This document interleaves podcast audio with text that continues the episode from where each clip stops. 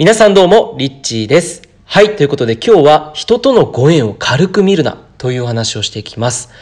え人とのご縁が成功の全てを決めていると言っても過言ではない。えそれぐらい、えこのご縁、人との出会いが、えあなたを本当の意味でこう成功に導いてくれるという考え方があります。で、これは僕だけにとどまらず、え本当にこういろんな各業界で成功している人たちが表側で言っていることではなくて、結構裏側でね、えー、食事の場とか、えかなりプライベートなところで、ポロッと、えー、言っていたりするところなんですよね。なぜかというと、これ、あの、表側にこう、ご縁が全てなんですっていうと、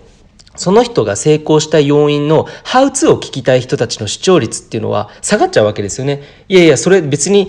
抽象度高いし、そんな別の話、なんか聞いても自分にできないよ、みたいな、うん、え、ご縁って言われても、それだけなのかい、みたいな感じで、てんてんてんって感じになってしまうわけなので、基本的に、まあ、あとはやっぱりその、人との関わりっていうのは、あんまりこう、表にね、えー、プライバシーの問題もあったりするので、あまりそこって、えー声を大にして言える部分ではなかったりするので、まあ、こそこそとね、裏側で、えー、そういう話を成功者たちはしていると。えー、で、やはり、その日本の風潮として、こう、成功するには努力しなければいけないとか、その決め、作られたこの土俵で勝たなきゃいけないっていうのは結構根深く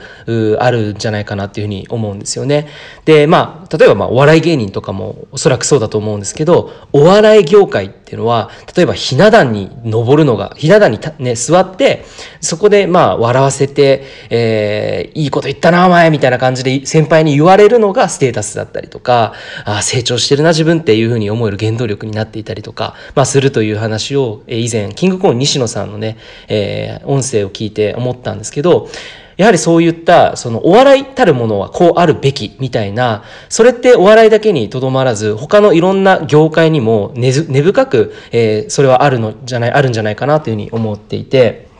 で、それは日本人の結構特徴。えー、として、やはりそのプライドが高かったりとか、えー、こう職人気質だったりとか、一つのこう道を極めていく、武道的なそういった精神性みたいな部分が、えー、あまりね、他の部分にこうはみ出て、えー、自分の、えー、道からそれたようなことをする人イコールなんかこうダメだと、えー、下世物のもの扱いされるじゃないけど、そういう部分も結構大きく僕たちのその目には見えないけれども、えー、DNA だったり、そういうところに結構影響していて、そしてそれが、まあ、えー、日本人が作り上げてきた、この日本社会という中にかなり根深く、深いところまでですね、えー、影響を及ぼしているんじゃないかなというふうに、えー、思います。で、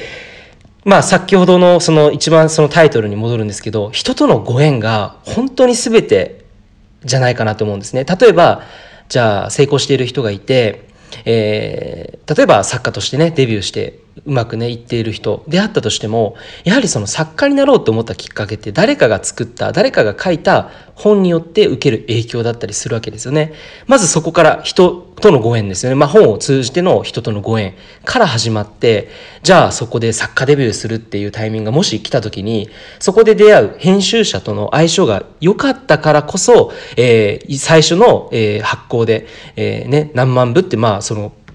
何回も何回も、えー、発刊されてったみたいな、そういった事例っていうのは本当にたくさんあるわけなんですよね。で、まあ彼らが口にしていることっていうのはやっぱりあの編集者と出会えたことが僕にとっての転機でしたとか、えー、その出版社と出会えたことが、えー、今の自分の活動につながっているんですよ。なんて話は結構ちらほら出てきたりするんですよね。で、なかなかその表側の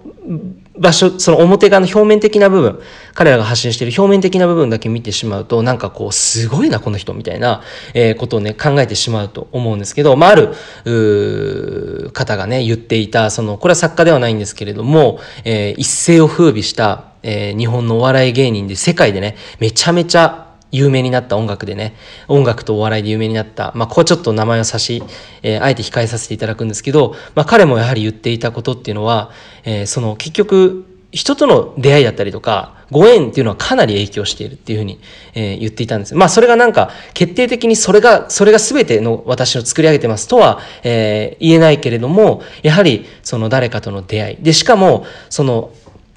なんていうんだろうな、その出会いも結局のところ、自分がこう走り続けて、えー、いたからそういう人と出会えたりするっていう、まあ部分とかも結構あるわけなんですけど、まあでもその走り続けていても誰とも出会えなかったら、結局宝の持ち腐れというか、えー、何もこう目がね、開かずに、えー、ずっと同じ場所にこう花を咲かせるような状態になってしまう。けれども、本当の意味でその自分の持自分という存在がその花だとしたら、その敷地内だけでなく、他の敷地にね、その花を咲かせた時に、ものすごくいろんな人が美しいなって言って見に来るかもしれない。で、それは日本でこう活動していった人が、海外にある日ポーンって行ったら、海外でものすごい売れたっていう事例があったりするんですよね。で、そういう意味では、結局のところ、まあ、本当にご縁、えー、なのかなっていうふうに、えー、思う、えー、次第でございます。ちょっと堅苦しい喋り方になったんですけど、まあその、やっぱりいろんなご縁があって、そういった成功者だったりっていうのは、自分の持っているもの、もちろんその才能だったり努力をしてきたものがあるからこそ、芽が出るとは思うんですけど、まあ彼らがね、言っていることを聞く限り、やはりその人とのご縁だったり、えー、そういう部分に結構ね、あの、大きなね、成功の要因っていうのは隠れていたりするわけなんですね。なので、えー、基本的に彼らはすごく人とのご縁を大事にしていて、えー、ちゃんとお世話になった人に手紙を出していたりとか、お花を出していたりとかっていうのをね、細かく結構やっているんですよね。で、それって表側でこう教えてくれるわけじゃないし、誰もそれを見せてくれないので、意外と分かりづらいけど、やっぱり芸能界とかも、あの、僕も結構昔舞台をね、やっていた時があって、舞台、同じ仲間、一緒に出てた共演者の方に、すごい有名なね、方がお花を出していたり、こんなに小さな舞台なのにこうやってちゃんとお花出すんだなっていう、そういうなんか小さなところのご縁を大切にする力というか、ご縁を大切にする思い、心の部分、えー、これっていうのは結構本当に大切な部分なのかなっていうのを、えー、考えさせられることが今まで僕何回もね、えー、ありました。はい、ということでね、今日はちょっとご縁について話してみました。結構そのスキルだったりとか、なんかハウツーだったりとか、やり方みたいな部分に結構意識が行きがちだけれども、やっぱりその人として生きる上ですごく重要な要素として、この人とのご縁っていうのは、えー、かなりその成功の要因の大きな部分を占めているんじゃないかなというふうに思って、えー、今日はこのテーマについて話してみましたが、いかがだったでしょうか？ということで、えー、またお会いしましょう。リッチーでした。